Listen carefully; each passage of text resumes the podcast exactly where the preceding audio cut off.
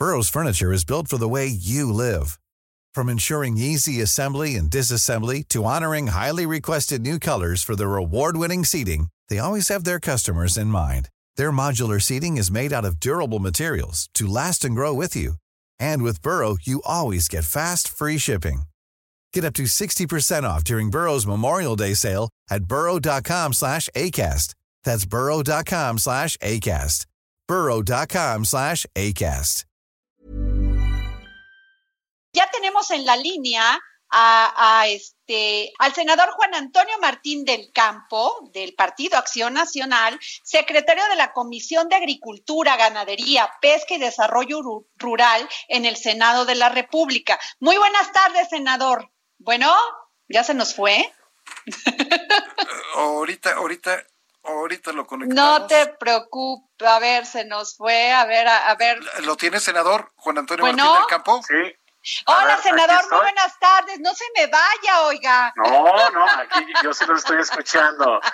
Oiga, ¿Qué tal? ¿Cómo estás, Adriana? Muy bien, Jorge? senador, muy buenas muchas tardes. gracias. saludarles. Oiga, pues, que le van a quitar cuatro mil millones de pesos al sector agrario para este año. ¿Cómo por qué? Cuéntenos. Pues a ver, creo que el presidente eh, lo faculta parte de lo que es la ley, en este caso, en cuanto hay algún tipo de contingencias, mover eh, una parte, un porcentaje de lo que es el presupuesto. Eh, tristemente, bueno, pues nos hemos enterado que en el sector del campo, pues hay una disminución muy importante, muy considerable, que estamos hablando de cuatro mil millones de pesos. Oye, es que es una lana, senador, y, en, y el campo está verdaderamente en un tema deplorable. De por sí la gente no puede vender sus productos por este tema de la contingencia. Sí, bueno, y aparte se nos viene otro problema una vez terminando la contingencia, que ojalá que podamos salir lo más pronto posible.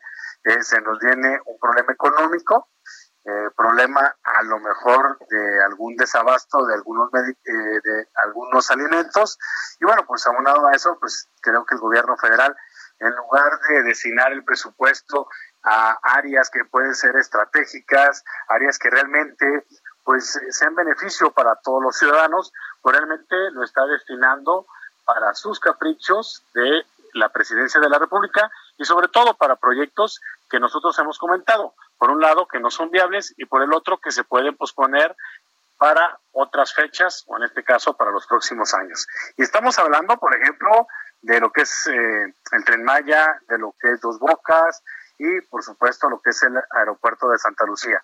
Que si este, ese presupuesto se destinara realmente a las áreas más sensibles. Eh, llamémosle salud, que ahorita hay problemas muy fuertes de lo que es salud y lo vemos en cada uno de los estados.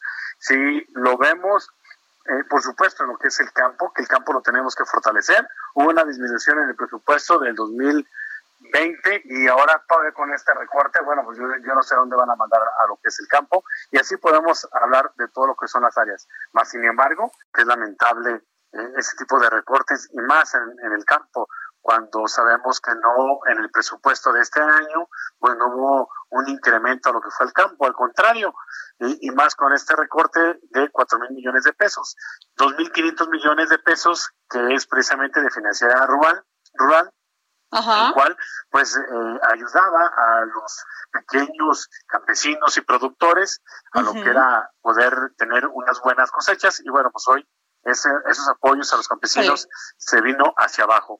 No, pues le pega, le pega la investigación también a todo. A todo mundo, a todo mundo, bueno, en el, en el ámbito de lo que es el campo, y también otros 1.500 millones que correspondían al programa de fomento a la agricultura, a la pesca, a la ganadería. Entonces, eh, creo que hoy, hoy más que nunca eh, debemos de ver y, y de tener un presupuesto en donde realmente se pueda aplicar, aplicar muy bien y que uh -huh. no sea un presupuesto que se esté ejerciendo a capricho. Y se estaba comentando de que no es posible de que pues se sigan teniendo esos proyectos del presidente de la República en el que quiera todavía sostener dos bocas, el tren Maya y por supuesto lo que es el aeropuerto de Santa Lucía, que esos proyectos se pueden posponer para otras fechas o la otra, pues que también puede entrar iniciativa privada y que ese recurso que se está destinando a esos proyectos, pues ahorita mandarlos al tema de salud, al tema de seguridad, al tema de generación de empleos, porque estamos perdiendo miles de empleos y por supuesto a lo que es el campo. En fin, creo que hoy más que nunca debemos estar preocupados.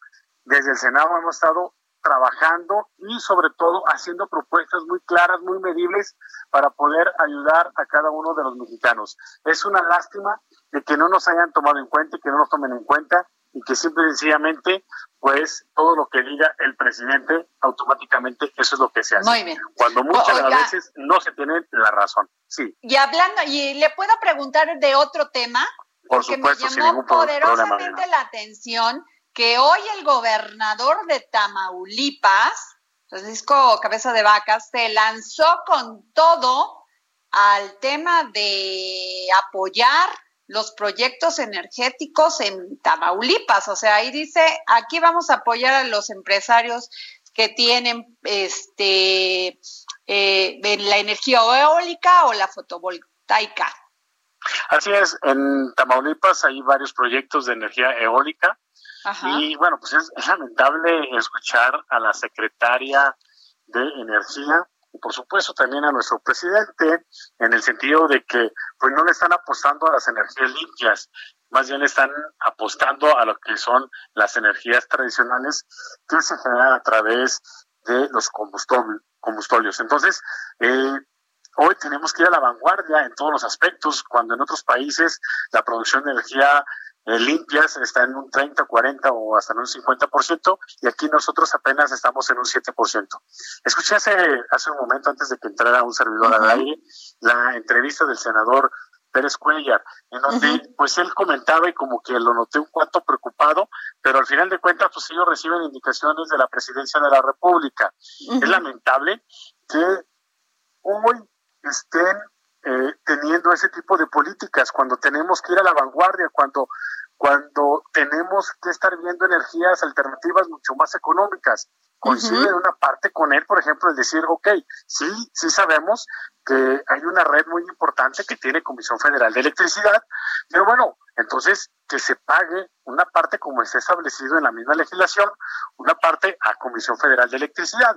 Pero si Comisión Federal de Electricidad te cuesta producir eh, no sé, un kilowatts, no sé, voy a decir 100 pesos, y si a través de energías limpias te cuesta 50 pesos o mucho más barato, pues hay que ir con esas energías alternativas, energías limpias, porque tienes un efecto multiplicador. Por un lado, y que es lo más importante, estás ayudando al medio ambiente.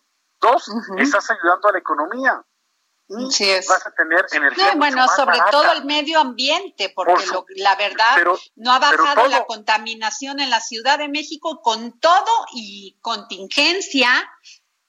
Y no hay coches en la calle como todos los días, cuando no hay uh, contingencia, este, y sigue igual de contaminado. Sí, desgraciadamente, bueno, pues ahí están los altos índices de contaminación, cuando en este caso, pues ahora sí, por poder producir. Tenemos un viento muy bueno, tenemos un sol maravilloso que creo que somos de los países privilegiados precisamente con esto. Y comentarte que en mi estado hay dos empresas muy grandes que ya estaban produciendo energía, energía a través de paneles solares y que pues ya se les dijo que siempre no y todo ese proyecto se tiene que, que parar. Por un lado son miles de millones de pesos, que se están invertidos ahí. Por el otro lado, son generación de empleos. Y por el otro lado, pues ellos estaban vendiendo energía, energía limpia y mucho más barata que la Comisión Federal de Electricidad. Es algo muy parecido a lo que está pasando con Pemex. ¿Y por qué? ¿A qué? se refiere el presidente con, con contratos leoninos? Bueno, yo creo que si hay un contrato leonino, pues automáticamente empezar a revisar, pero no se vale que de la noche a la mañana llegues y le bajes el switch. Yo creo que eso no es posible y muy o sea que sí podría haber una negociación antes de llegar a los tribunales. No, yo creo que esto lo van a ganar en los tribunales, mi punto de vista, pero la otra, si hay, sí, si hay algún algún contrato que esté en desventaja para lo que es el Estado, pues inmediatamente creo que se debe de castigar precisamente a aquellas personas y funcionarios públicos que hayan hecho mal uso. pero hay otros proyectos, a ver, pero hay otros proyectos que ni siquiera, sí, ni siquiera han iniciado y ya automáticamente les dijeron que no. Eso no puede ser justo. ¿Por qué? Porque también en el municipio de aquí de Aguascalientes, pues ellos se iba a producir energía para el mismo municipio. Entonces, ¿en qué forma contratos ventajosos, por así decirlo? No, simplemente lo que se quiere es ahorrar recursos para lo que es el mismo gobierno, para lo que es el mismo municipio y ayudar a lo que es el medio ambiente. Yo no mm. entiendo en serio, la verdad, el tipo de política pública que está implementando este gobierno. Realmente están implementando políticas públicas de hace 40, 50 años atrás y no puede ser posible. Hoy tenemos que ver hacia el futuro, tenemos que ver hacia, hacia adelante, pero este gobierno se quedó en el pasado, sigue actuando en el pasado y sigue teniendo políticas públicas del pasado. Lamentamos muchísimo nosotros eso. Ojalá que los ciudadanos reaccionemos todos y realmente lo considere para las próximas elecciones. Muy bien, pues muchísimas gracias, senador Juan Antonio Martín del Campo, secretario de la Comisión de Agricultura, Ganadería, Pesca y Desarrollo Rural en el Senado de México. Muchas gracias. Al contrario. Por haber estado aquí en el dedo de la llaga. Hasta luego. Adiós. Imagine the softest sheets you've ever felt. Now imagine them getting even softer over time. That's what you'll feel with Bowl and Branch's organic cotton sheets. In a recent customer survey, 96% replied that Bowl and Branch sheets get softer with every wash. Start getting your best night's sleep in these sheets that get softer and softer for years to come. Try their sheets with a 30-night guarantee. Plus, get 15% off your first order at bowlandbranch.com. Code BUTTERY. Exclusions apply. See site for details.